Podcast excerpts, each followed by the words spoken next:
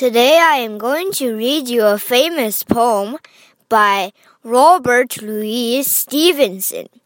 It is called At the Seaside.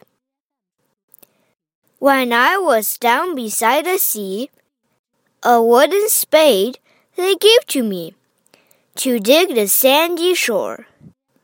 My holes were empty like a cup. In every hole the sea came up, till it could come no more.